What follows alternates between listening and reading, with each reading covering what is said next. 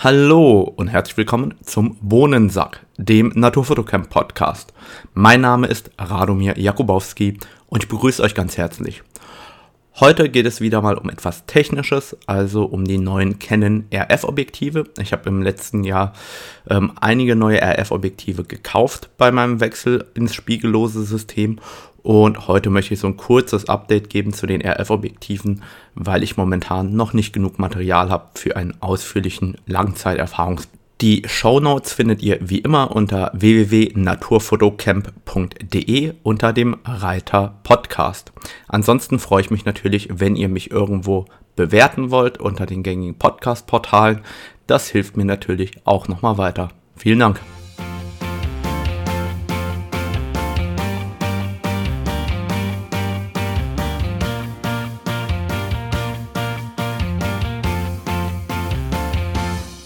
Das hier ist auch für mich eine Test-Podcast-Folge. Das liegt daran, dass ich in den letzten Tagen und Wochen ähm, einfach nicht zufrieden war mit der Audioqualität des Podcasts und deswegen habe ich mir jetzt erstmal technische Hilfe besorgt. Das bedeutet, ich werde jetzt äh, jeden einzelnen Bearbeitungsschritt ähm, hinterher aufnehmen und jemandem zukommen lassen, der hoffentlich mehr Ahnung von Audio hat als ich, der mir vielleicht nachher sagen kann, an welcher Stelle ich selber ähm, das Thema Audio vergeige, weil ich einfach momentan ähm, nicht so 100% zufrieden damit bin und einfach hoffe, dann wenigstens im neuen Jahr dann auch eine bessere Audioqualität für euch abliefern zu können.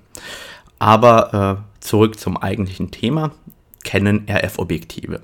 Es ist ja so, ähm, das Thema Transparenz ist mir persönlich wichtig, deswegen einfach vorab das ist zwar Werbung, weil ich Markennamen nenne, aber ich habe alle meine RF-Objektive gekauft, ganz normal bei AC Foto, so wie ihr auch eure Objektive kauft. Klar, vielleicht kriege ich äh, mal das eine oder andere Prozent mehr beim Preisnachlass, aber ansonsten ähm, habe ich die wirklich äh, ganz normal gekauft, sind mein Eigentum und dementsprechend hoffe ich, dass das möglichst objektiv sein wird. Ähm, generell ist es so, für einen Langzeiterfahrungsbericht brauche ich immer mindestens ein Jahr. Das liegt einfach daran, ich will verschiedene Motive fotografieren. Ich brauche Gegenlichtsituationen, ich brauche Streulichtsituationen, ich brauche Situationen im Nahbereich, im entfernten Bereich. Ich, ich muss einfach sehen, wie schlägt sich das Objektiv in der Praxis. Und die meisten RF-Objektive habe ich jetzt irgendwie zwischen ähm, zwei und vier Monaten.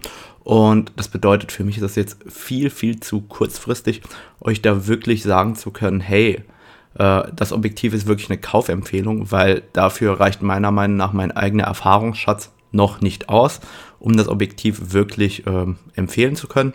Das heißt, ihr werdet zu jedem der Objektive auch irgendwann Ende nächsten Jahres auch einen ausführlichen Erfahrungsbericht in meinem Blog unter www.naturfotocamp.de lesen und vermutlich werde ich den dann auch vertonen. Ich habe aktuell vier RF-Objektive im Einsatz. Das ist das ähm, RF 1,8 35 mm, das RF 2,0 85 mm, das RF 100 bis 500 mm und das RF 4,0 24 bis 105 mm LIS. Ähm, als allererstes erstmal, warum habe ich mir diese Objektive schon gekauft und andere noch nicht? Hintergrund war ganz einfach derjenige, dass ich ähm, das 100-400 einfach ausgetauscht habe, testweise gegen das 100-500. Den Test hatte ich ja äh, bereits gepostet und das 100-500 war einfach nochmal ein gutes Stückchen besser als das 100-400 und so war das einfach eins der ersten Objektive, bei dem ich den Umstieg auch gewagt habe. Beim 2,8 24 bis 70 mm, das ich bis dato hatte als EF, war es so, dass ich das Objektiv leider ähm, versenkt habe und dementsprechend bin ich jetzt umgestiegen auf das 4,0 24 bis 105 mm. Warum äh, bin ich vom 2,8er aufs 4,0er umgestiegen? Für mich erstmal relativ einfach. Ich brauche eher die Brennweite oben raus ähm, und die Lichtstärke mit 4,0 tut mir persönlich nicht weh, weil ich diese Objektive eigentlich eher für Landschaftsfotografie benutze, wo ich ohnehin irgendwo bei Blende 8 bis 16 unterwegs bin. Und dann habe ich zwei Objektive, das 35er und das 85er gekauft, ähm, Warum die beiden? Das wurde ich tatsächlich ganz, ganz oft von euch gefragt. Das sind keine typischen Naturobjektive. Ähm, für mich war die Idee, ich will im nächsten Jahr einfach auch mehr wieder mit Festbrennweiten fotografieren, weil ich den Bildlook persönlich gerne mag. Und das 35er und das 85er, das sind ja zwei ganz leichte Objektive. Also dieses 85 2,0 äh, und das 35 1,8, das sind wirklich ganz leichte Objektive und die kann ich einfach mal in meine Jackentasche reinstecken und die haben trotzdem eine sehr, sehr gute Naheinstellgrenze. Das heißt für mich, ich kann damit sehr, sehr nah ran und gleichzeitig vom fast Makro bis hin zu normalen Naturaufnahmen, Landschaftsaufnahmen, Porträts und so weiter machen. Und gleichzeitig war die Idee, hey, wenn mir wirklich mal ein Tier so nah vor die Linse läuft, dass ich auch mal mit solchen Brennweiten arbeiten kann, dann ist der Bildlook von so einem Objektiv einfach viel, viel schöner als von einem 24 bis 70 oder 24 bis 105. Und deshalb habe ich mir die beiden kleinen Festbrennweiten gekauft. Das war auch so ein bisschen ähm, Hintergrund. Ich war diesen Sommer in den Bergen und ein Freund hatte dieses 2,0 ähm, 28 bis 70 auch als RF dabei. Und der Bildlook war so schön, als wir einmal tatsächlich ein Säugetier so nah vor der Linse hatten, dass man es einsetzen konnte, dass ich gesagt habe, cool, dafür nehme ich zwei Festbrennweiten, die eben auch noch eine Makrofähigkeit haben. Und so kam es jetzt erstmal zu diesem Line-Up. Ähm, aktuell warte ich natürlich noch sehnsüchtig auf ein 4,0, 16 bis 35 oder sowas in der Richtung. Da benutze ich auch nach wie vor das EF-Objektiv. Fangen wir also an mit dem RF 1,8 35 mm. Also das RF 35 mm 1,8. Wenn ihr das das erste Mal in die Hand nehmt, denkt ihr euch, hm, viel Plastik, aber durchaus gut verarbeitet. Das ist ähm, sehr, sehr kompakt gebaut, ist nicht lang, passt in jede Jacke- und Hosentasche, hat genau zwei Schalter, AF, MF und den Stabilisator. Das heißt, ihr könnt eigentlich nur Stabilisator an oder aus und zwischen AF und MF wechseln. Dazu hat das Objektiv natürlich den neuen typischen RF-Ring, den ihr frei belegen könnt mit einer Funktion. Und ansonsten ist das Objektiv ganz schnörkellos und einfach. Wiegt nur 305 Gramm und ist für mich so eine Linse, die ich persönlich auch ganz oft beim Spazierengehen einfach auf der R6 drauf habe, äh, um die Schulter hängt. Da kann ich das ein oder andere Porträt von meiner Frau machen oder kann eben damit auch ähm, ein paar Details fotografieren. Damit kann ich auch eine Landschaftsaufnahmen machen. Ich finde, das 35er an sich ist eine sehr vielseitige und schöne Brennweite, die mir ähm, richtig Spaß macht. Und eben der Abbildungsmaßstab, der damit ermöglicht wird, von 1 zu 2 ist eben schon sehr, sehr nah an einem Makroobjektiv, das ja den Abbildungsmaßstab 1 zu 1 ermöglicht. Und somit ähm, war ich froh, das Objektiv jetzt erstmal im Einsatz zu haben. Ähm, von der optischen Leistung her ist es so, das Objektiv ist wirklich scharf, auch bei Offenblende, wird aber bei Abblenden auf 2,2, 2,5 nochmal ein gutes Stückchen schärfer. Trotzdem benutze ich es total oft bei 1,8, weil die Schärfe wirklich in Ordnung ist und gleichzeitig hat das Objektiv eine sehr, sehr schöne Vignettierung, hat einen schönen Bildlook. Also insgesamt bin ich von der optischen Qualität des 35ers ähm, sehr überzeugt und angetan für die Kompaktheit. Ich hatte ja früher auch das Canon EF 1,435 mm L2 im Einsatz. Und wer meinen Blog verfolgt, der wird feststellen, Mensch, Rado, damit hast du überhaupt keine Bilder eingestellt. Das stimmt. Und genau das ist mein Problem 1,435er. Das ist eine Brennweite, die ich nicht so viel benutze. Und ähm, mir war das 1,435er einfach immer zu groß und zu schwer, sodass ich es eigentlich fast nie dabei hatte. Und deshalb ähm, bin ich jetzt total froh mit dem ganz leichten 1,835er. Ansonsten fällt auf, die Bildschärfe ist über die komplette, also über das komplette Bild wirklich sehr, sehr schön scharf und ausgewogen. Und ich denke, irgendwo bei Blende 2,8, da merkt man eben auch, dass es dann nochmal ein gutes Stückchen schärfer ist als bei 1,8.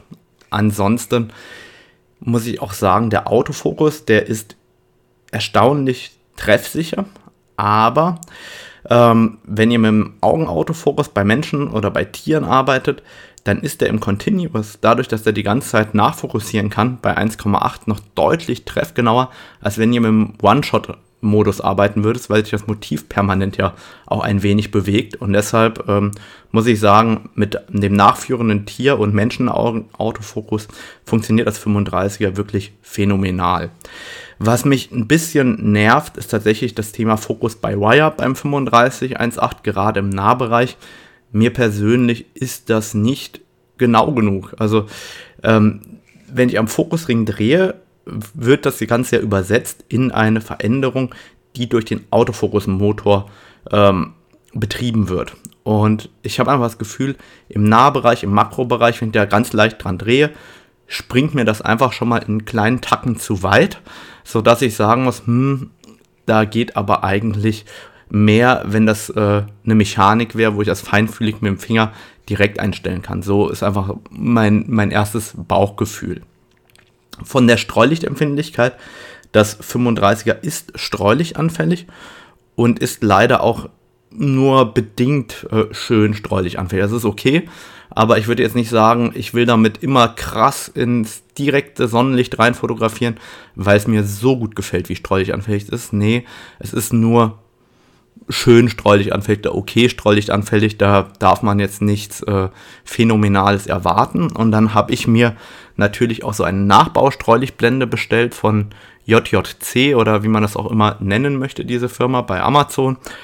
Und das war die größte Fehlinvestition, die es gibt. Die ist nämlich aus Metall und wiegt fast so viel wie das Objektiv gefühlt. Deshalb habe ich die noch nie benutzt. Also mein Tipp, wenn ihr wirklich eine Streulichtblende dafür haben wollt, kauft die originale Canon, weil die ist deutlich leichter. Und dann kommen wir auch nochmal zum Thema Abbildungsqualität. Ähm, ich habe gestern auch nochmal getestet das 2,800 mm Makro von Canon, das LIS als EF-Variante. Und das ist für mich eine Referenz im Nahbereich. Und das habe ich getestet bei 2,8 gegen das 1,835er. Und bei 1,8 zu 2,8 beim 100er Makro, also beide bei Offenblende, ist das 100er Makro wirklich im Nahbereich beim Abbildungsmaßstab von 1 zu 2 um Welten schärfer und detailreicher. Wenn ich jetzt abblende auf 2,8 beim 35er und das 100er Makro auch bei 2,8 lasse, dann nähern die beiden sich an. Da ist das 35er fast auf dem Niveau vom 100er Makro. Das 100er Makro ist aber an der Stelle durchaus besser. Das heißt, das 35er ist insgesamt eher ein Porträtobjektiv, das eben auch ein bisschen Makro kann, aber eben kein reines Makroobjektiv und das darf man nicht vergessen. Ich persönlich muss jetzt so als Fazit nach den ersten Monaten mit dem 35er sagen, ich finde das Teil total geil. Also ich mag den Bildlook, ich mag die Kompaktheit, ich mag das, was es abliefert. Es ist zwar nicht perfekt, aber für den Preis muss ich sagen, wirklich eine coole Linse. Ähm, würde ich mir jederzeit wieder kaufen. Eine Sache habe ich noch vergessen und zwar das 35er hat einen Tubus, der sich bewegt beim Fokussieren. Ähm, das hat auch das 85er. Ganz wichtig dabei. Ähm, an der Stelle musste Canon aus meiner Sicht wegen der optischen Konstruktion überlegen, was möchten die haben. Möchten die ein kleines Objektiv haben, das äh, eine Makrofunktion hat, also in der der Auszug vergrößert werden kann für den Nahbereich und fährt deshalb der Tubus rein und raus. Oder bauen die ein Objektiv, das von vornherein ähm, so groß ist, dass der Auszug darin Platz hätte, also dass es dann innen fokussiert wäre. Und Canon ist hier den Weg gegangen, dass sie das Objektiv in eingefahrenem Zustand möglichst kompakt haben wollen für RF und deshalb bewegt sich dieser Tubus hin und her beim Fokussieren. Ähm, man hätte das auch anders lösen können, indem man das Objektiv größer, also länger gebaut hätte. Oder man hätte das anders lösen können, indem man den Objektiven keine Makrofunktion gegeben hätte. Dann wäre der Auszug natürlich kleiner ausgefallen und dann hätte man es vermutlich auch im Objektiv selbst lösen können. Aber ich finde die Lösung so für mich in Ordnung, weil einfach ähm, die Kompaktheit dieser Objektive war für mich mit ein Grund, warum ich sie gekauft habe. Das heißt, das 85er und das 35er kann ich zusammen in ein Objektivfach in meinem F-Stop-Rucksack reinwerfen und dann passen die in, in, einem Objektivfach, da wo normalerweise ein 24 bis 70 oder 24 bis 105 drin wäre. Und damit gehe ich auch direkt über zum 85 2,0. 85 2,0 ist genauso schnörkellos wie das äh, 35 1,8. Das heißt, es hat genau die gleichen Ringe, also einen Fokusring und einen Ring, einen Control-Ring, wo wir drauflegen könnt, was ihr da drauf haben wollt. Hat drei Schalter, nicht zwei Schalter, also einmal AFMF, einmal Stabilisator an und aus und einmal tatsächlich eine Fokussierbereichsbegrenzung, die ihr einstellen könnt, um eben gegebenenfalls nicht über den gesamten Fokusbereich fokussieren zu müssen. Das 85er ist einen kleinen Ticken größer als das 35er. Also ein kleiner Ticken ist gut, es ist halt ein gutes Stück länger. Das heißt, ähm, ihr könnt euch vorstellen, das ist ungefähr doppelt so groß wie das 35er. Das 35er hat einen ganz kleinen Filterdurchmesser von ähm, 52 mm, glaube ich. Ja, 52 mm, ich habe gerade geguckt. Und das 85er hat einen Filterdurchmesser von 67 mm. Das heißt, da ist auch schon ein gutes Stück mehr Glas drin wiegt knapp 500 Gramm und ist damit wirklich ähm, gerade so äh, im Bereich dessen, was ich als kompakt und leicht bezeichnen würde und was man auch einfach mal wirklich in die Jackentasche mit reinstecken kann. Das heißt, momentan, wenn ich einfach nur spazieren gehe und dabei ein bisschen fotografiere, habe ich oft das 35er, das 85er in der Jackentasche, äh, meistens noch einen Polfilter vielleicht dabei und mehr eben auch nicht. Und da kann man meiner Meinung nach eine ganze Menge draus machen. Das 85er ist offenblendig schön scharf bei 2,0 ähm, und ist generell auch vom Fokus erträglich schnell. Also es ist jetzt nicht vielleicht das allerschnellste Objektiv, aber es ist sehr, sehr flott und zügig auch unterwegs. Ähm, der Bildlook dabei bei Offenblende ist mir fast ein Ticken zu perfekt, also so blöd wie es klingt. Für mich jetzt ruhig ein bisschen mehr vignettieren können. Also ähm, es ist schon sehr, sehr sauber von dem, was es abliefert. Auch das 85er ist wie das 35er recht streulichtanfällig. Und ähm, auch da würde ich sagen, dass das nur okay streulichtanfällig ist. Es ist nicht so, dass es total geile Lensflares macht, die mich irgendwie mega begeistern. Das kann ich aber noch ändern. Also wenn ich da noch Makros machen werde im nächsten Frühjahr, kann ich mir durchaus vorstellen, dass ich dann feststelle, dass da doch eine Besonderheit ist, die mir extrem gut gefällt. Ähm, aber ihr merkt, der Bildlook aus meiner Sicht ist perfekt und schön. Ich hätte mir aber gerne ein bisschen mehr Unperfektheit gewünscht, so vielleicht ein bisschen mehr Bildlook in Richtung des 1,2ers oder einen Tacken mehr freistellen oder einen Tacken mehr Vignettierung. Also irgendwie, dass das Objektiv ähm, so ein bisschen, ähm, wie soll ich sagen, so ein bisschen mehr Wiedererkennungswert hat. Was ich total geil finde am 85er ist natürlich die Makrofunktion bis 1 zu 2. Und wenn man ehrlich ist, für Pilze und ähnliches, für ganz viele Motive, im Nahbereich für Blumen und so weiter, reicht das ja vollkommen aus. Und dann stellt das 85 bei Blende 2,0 natürlich viel, viel cooler frei als das 100er Makro mit Blende 2,8 und deshalb habe ich mir das 85er auch gekauft. Was mir ein bisschen fehlt am 85er ist, dass man keine Stativschelle dran machen kann. Ich bin persönlich ein Stativschellen-Freak, also äh, jedes Objektiv, wo ich das haben kann, hat auch eine Stativschelle. Umgekehrt wäre es dann nicht mehr so kompakt, das heißt, ähm, da musste man vermutlich einen Tod sterben, warum das so gelöst wird. Auch beim 85er fährt beim Fokussieren der Tubus aus und hin und her. Und ähm, mich persönlich nervt hier das Focus by Wire genauso wie beim 35er. Ich persönlich kann verstehen, dass man das macht, weil fürs Filmen ist das Focus by Wire natürlich feinfühliger und angenehmer, aber im Nahbereich ähm, muss ich sagen, finde ich die mechanische Lösung einfach eleganter beim Fokussieren.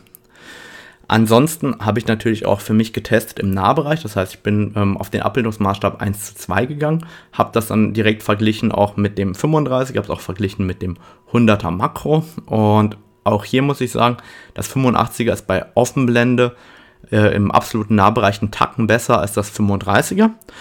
Aber bei 2,0 Offenblende ist es optisch schlechter beim Abbildungsmaßstab von 1 zu 2 als das 100er Makro bei Blende 2,8 wohlgemerkt. Wenn man das 85er abblendet auf 2,8 und dann das 100er Makro auch bei 2,8 lässt, dann nähern die sich aneinander an und das 85er ist dann einen kleinen Tacken besser als das 35er gefühlt und fast so gut wie das 100er Makro. Man darf eben nicht vergessen, dass das 100er Makro bei 2,8 offenblendig ist und wenn man abblendet, da auch nochmal mehr Details rausholt. Ähm, aber 100er Makro ist im Nahbereich natürlich auch Referenz. Also auch das 85er ist ein typisches Porträtobjektiv, das eben auch Makro kann und genau das macht einfach diesen Charme aus. Ähm, es ist eine sehr, sehr vielseitige leichte, kompakte Linse, die eben auch vom Preis-Leistungs-Verhältnis her sehr, sehr gut ist. Ähm, hier werde ich mir noch die Streulichtblende kaufen müssen, weil ich einfach festgestellt habe, immer die Hand drüber zu halten, ist manchmal ein bisschen nervig. Also da werde ich auch auf jeden Fall mir äh, noch die Streulichtblende besorgen. Ansonsten arbeitet der Bildstabilisator mit der R5 und mit der R6 wirklich perfekt zusammen, genauso beim 35er. Das sind zwei Objektive, die extrem, extrem praxistauglich sind, ähm, mit denen man einfach super vielseitig schöne Bilder machen kann, gerade äh, im Porträt, Makro, Nahbereich und auch Landschaft mit abbilden kann. Also deswegen finde ich es wirklich äh, eine schöne Kombination. Und damit würde ich übergehen zum 24 bis 105 4,0 LIS von Canon. Ich habe das Objektiv quasi direkt zur R5 mitgekauft als äh, Bundle-Objektiv, sage ich mal, ähm, was einem als allererstes auffällt, bei den L-Objektiven kommt nach wie vor die Streulichtblende mit dazu. Und das Objektiv hat genauso wie die beiden Festbrennweiten einen Control-Ring und einen Fokusring und dazu kommt noch der Zoom-Ring, weil man natürlich äh, bei einem Zoom auch zoomen möchte.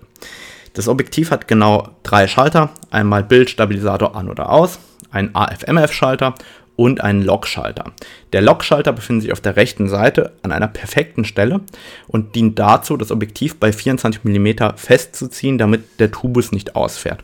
Und der Lockschalter sitzt deshalb an einer perfekten Stelle, weil ich einfach bei mir mit dem Ringfinger, ähm, wenn das Objektiv an der Kamera ist, den Lockschalter betätigen kann, ohne mit der Hand irgendwie von der Kamera weg zu müssen. Das heißt, mit der Auslösehand kann ich einfach den Lockschalter betätigen und dann ist das Objektiv wieder festgezogen und ich muss einfach ähm, nichts mehr machen. Generell ist mir beim 2405 erstmals aufgefallen, dass die Fokusanzeige fehlt. Ähm, und die fehlt eigentlich bei allen RF-Objektiven. Das heißt, es gibt kein einziges RF-Objektiv mit einer Fokusanzeige, sondern die kann man sich jetzt nur noch digital im Display oder im Sucher einblenden lassen. Mich persönlich stört das tatsächlich, gerade in den Situationen, wo die Schärfentiefe nicht ausreicht, wenn ich irgendwo fokussiere, sondern ich feststelle, okay, im Hintergrund oder im Vordergrund fehlt mir ein Tacken Schärfe und ich dann manuell minimal nach vorne oder nach hinten fokussiere, damit ich die Schärfe wirklich über das ganze Bild bekomme. Und da konnte ich früher einfach äh, bei mir gucken auf dieses schöne äh, Gläschen. Da habe ich gesehen, okay, da und da steht der Fokus, habe leicht gedreht und gut war. Heute muss ich mir das tatsächlich ähm, einblenden lassen und ähm, so wie ich meine Kamera eingestellt habe, muss ich dann von AF auf MF umstellen. Das ist mir persönlich eigentlich zu fummelig. Ich bin ein Freund davon, nie irgendwas ähm, betätigen müssen, wie einen Schalter oder ins Menü zu müssen. Meine Kamera muss eigentlich immer mit einem Klick alles machen, was ich möchte. Und sobald ich irgendwie was umstellen muss oder ein Menü muss, dann ist das für mich ähm, aus Praxissicht wirklich ein Fail. Das sollte nicht sein.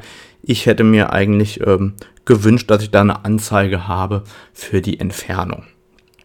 So, das 24 bis 105 ist optisch eine sehr, sehr interessante Konstruktion, ist, glaube ich, das beste 24 bis 105er, das ich je gesehen habe.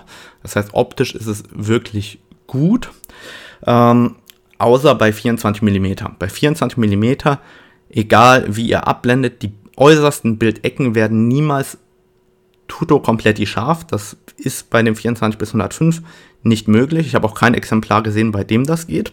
Ähm, dann ab irgendwo 26, 28 mm ist das kein Thema mehr.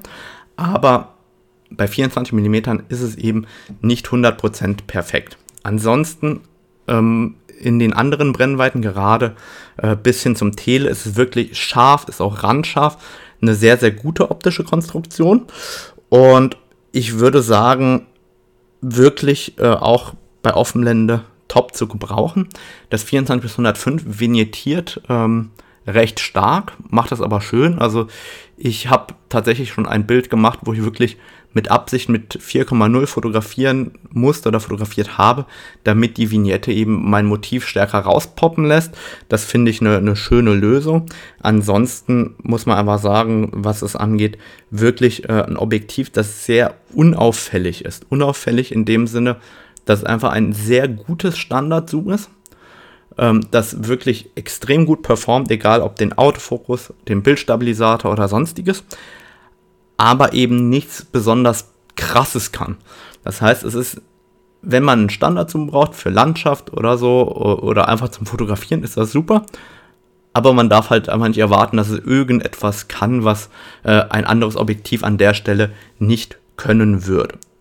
Und genauso unauffällig geht es eigentlich weiter. Das heißt, Schärfe ist super, Streulichtverhalten ist sehr, sehr gut. Ähm, der Sonnenstern ist okay, der ist jetzt nicht der allerschönste wie beim 4,0, 16 bis 35, aber wirklich ein ordentlicher Sonnenstern. Der Autofokus ist super schnell, der Bildstabilisator mit der R5 ist der Wahnsinn. Ähm, also es ist so unauffällig, dass es eigentlich ein absolut perfektes Allround-Zoom ist. Hat eine leichte Neigung zu chromatischen Apparationen, die aber sehr, sehr gut korrigiert werden von der Software. Also insgesamt von Verarbeitung und allem drum und dran ein Objektiv, das wirklich ähm, absolut unterm Radar fliegt und für jemanden, der einfach nur einen Standard-Zoom braucht und mit 4,0 leben kann, wirklich ein perfekter Allrounder, den ich jedem empfehlen kann an der Stelle. Und damit kommen wir rüber zum Canon RF 4,5 bis 7,1, 100 bis 500 mm. Und das Objektiv wurde ja ähm, sehr, sehr stark diskutiert, kritisiert teilweise wegen der Lichtstärke oben raus mit Blende 7,1. Das habe ich ja schon im letzten Podcast zum 100 bis 500 kommentiert.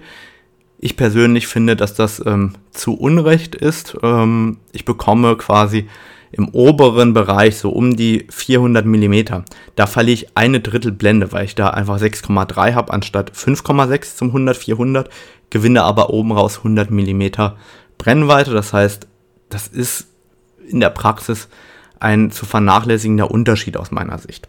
Und weil es schon einen Podcast im 100-500 gibt, möchte ich jetzt nur meine neueren Erkenntnisse teilen über die Praxis, die ich jetzt mit dem 100-500 bis jetzt gesammelt habe. Und zum allerersten möchte ich mich bei der Stativschelle entschuldigen. Ich habe ja damals im Podcast die Stativschelle rund gemacht, ähm, deshalb, weil sie kam mir nicht perfekt genug vor. Ich mochte die 100-400 Stativschelle sehr gerne. Ich muss sagen, die Stativschelle ist wirklich äh, gut, ähm, funktioniert sauber und tadellos in der Praxis. Ähm, kann man wirklich einsetzen und ist sehr, sehr leicht. Also da muss ich sagen, hat Canon ganze Arbeit geleistet. Ansonsten, was mir extrem, extrem auffällt beim 100 bis 500, ist der hellere Lack im Vergleich zu den anderen L-Objektiven. Und ich finde, man hat sich damit keinen Gefallen getan. Beziehungsweise mich nervt die helle Farbe und mich nervt auch die helle Streulichtblende. Warum? Das Objektiv ist bei mir immer dreckig. Also egal, wo ich das hinlege, das hat, dadurch, dass es so viele helle Elemente hat, sieht das permanent dreckig aus. Und ständig habe ich das Gefühl, Mensch, da ist eine neue Macke dran, da fahre ich mit dem Finger drüber, dann war es wieder nur Dreck. Und so blöd wie es klingt, das nervt mich wirklich total ab, das würde ich gerne vermeiden. Ansonsten ist mir aufgefallen, dass die Nahentstellgrenze äh, bei 100 mm von 0,9 Metern, also 90 Zentimetern, und bei 500 mm 1,2 Meter extrem praxistauglich ist, gerade wenn man auch mal Details am Boden oder ähnliches fotografiert. Man muss nicht mehr das Stativ bis zum Anschlag rausziehen und irgendwie auf Zehenspitzen probieren, da ein Bild zu kreieren, sondern man kann da wirklich jetzt ähm, relativ gemütlich auch im Nahbereich fotografieren, wenn man von oben runter fotografiert. Ansonsten ist die Verarbeitung wirklich tadellos, schnörkellos, perfekt. Auch beim 100-500 fehlt mir persönlich die Fokusanzeige wie beim 24 bis 105. Das ist nicht so ideal gelöst, ähm, aber auch der Bildstabilisator und die Bildschärfe, die dieses Objektiv abliefert, sind wirklich phänomenal. Also das 100-500 ist echt das erste Zoom-Objektiv, das ich besitze, wo ich sagen muss, die Schärfe poppt wirklich raus, wo ich mir denke, Mensch, die Details, die das Ding rausholt, sind richtig geil. Und das habe ich sonst nur bei Festbrennweiten. Also die Schärfe ist wirklich beim 100-500 phänomenal im Verhältnis zu allen anderen Zoom-Objektiven, die ich bis jetzt äh, besessen habe. Die ist wirklich äh, gnadenlos gut. Kann man, glaube ich, bei dem Preis von knapp 3000 Euro auch erwarten aber das macht richtig, richtig Laune. ja, Fokus ansonsten extrem schnell besetzt. Ähm, mit Gegenlicht habe ich noch zu wenig gearbeitet, als dass ich da wirklich jetzt dezidiert drauf eingehen könnte. Aber auf jeden Fall auch eine interessante Linse. Da wird es auch, wie gesagt, nochmal ähm, einen Erfahrungsbericht äh, geben, sobald ich da auch genug Bilder gemacht habe. Bis jetzt habe ich mit diesen Objektiven, mit den RF-Objektiven, vielleicht 15 oder 20.000 Fotos gemacht. Ich weiß, äh, vielen würde das jetzt ausreichen für einen Erfahrungsbericht. Für mich ist das noch lange nicht so weit, dass ich sagen würde, dass ich die Objektive wirklich äh, verstanden habe und mit denen so, so richtig hundertprozentig ähm, interagieren kann. Insgesamt muss ich sagen, bin ich bis jetzt vom Objektivbau von den neuen RF-Objektiven wirklich begeistert. Die optischen Konstruktionen sind alle gut und für mich auch nachvollziehbar, sind sehr, sehr nah an der Praxis aus meiner Sicht orientiert und weniger dafür irgendwelchen Datenmüll zu produzieren und machen mir auch richtig Freude. Was mir insgesamt auffällt, ist, dass Canon wirklich mit den RF-Objektiven Objektive baut, die deutlich randschärfer sind, als es eben an den oder bei den EF-Lösungen machbar war. Und da macht das Thema spiegellos natürlich Freude und Sinn. Deswegen, da macht mir das richtig, richtig Spaß. Ja, und damit komme ich jetzt auch zum Ende. Wenn ihr Fragen zu den Objektiven habt, lasst sie mir gerne zukommen. Dann habe ich auch nochmal Fragen für meinen nächsten Podcast oder zum Erfahrungsbericht hinterher. Das ist immer gerne gesehen. Und dann wünsche ich euch einen schönen Tag. Bis dann. Ciao, ciao.